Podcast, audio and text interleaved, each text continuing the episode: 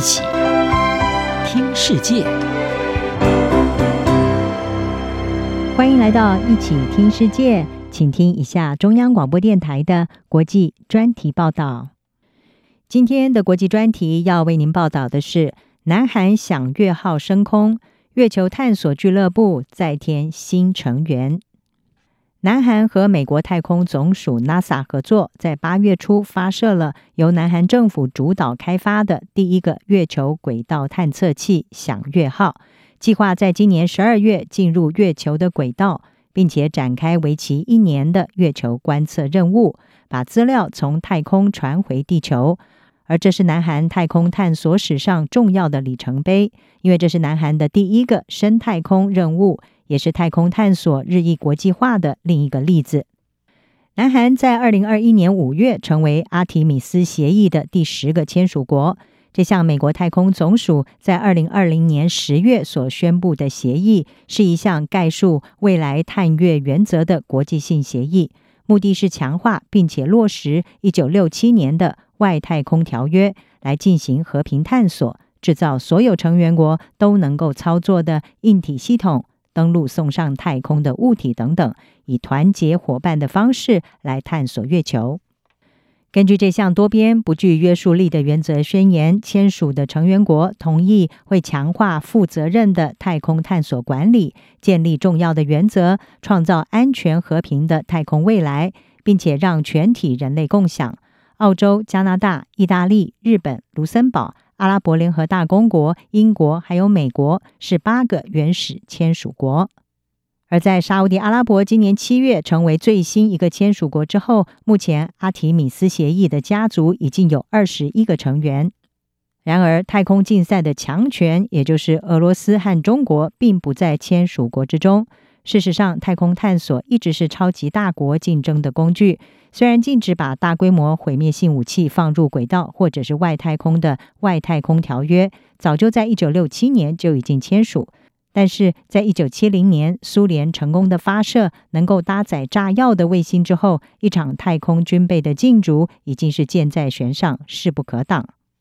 美国前总统雷根，他在一九八三年的时候宣布了一项有“星际大战”之称的战略防卫计划，目标是打造出精准导向的反飞弹系统，以及能够发射镭射或者是微波的卫星。而在这之后，列强军备之争就逐渐的可以说是走出地球，前往太空。在中国，在二零零七年，还有印度是在二零一九年之后。俄罗斯也在二零二一年发射了飞弹摧毁卫星。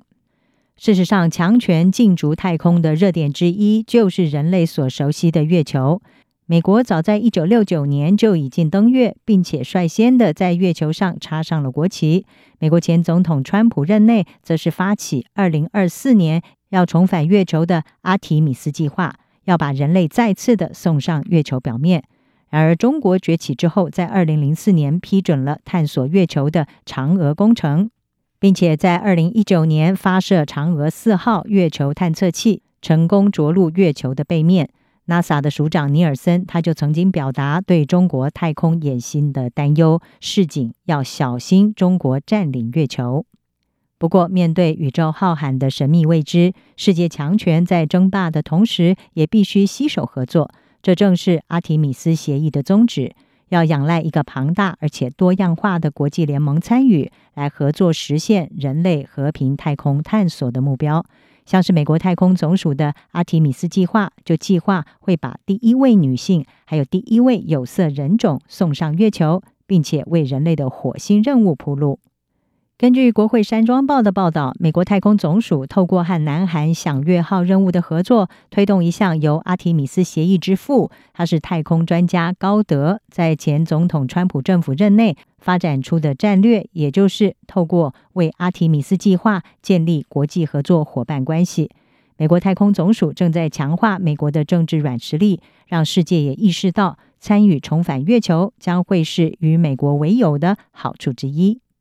如今，南韩和美国合作，从佛罗里达州卡纳维尔角的甘乃迪太空中心发射月球轨道探测器“响月号”。一旦这项探索任务成功，南韩将会成为是继中国、日本还有印度之后，亚洲第四个，同时也是全球第七个进入月球轨道的国家。响月号将会花上至少一年的时间来探测月球表面，为未来的任务寻找可能的着陆点。这包括阿提米斯计划的载人任务。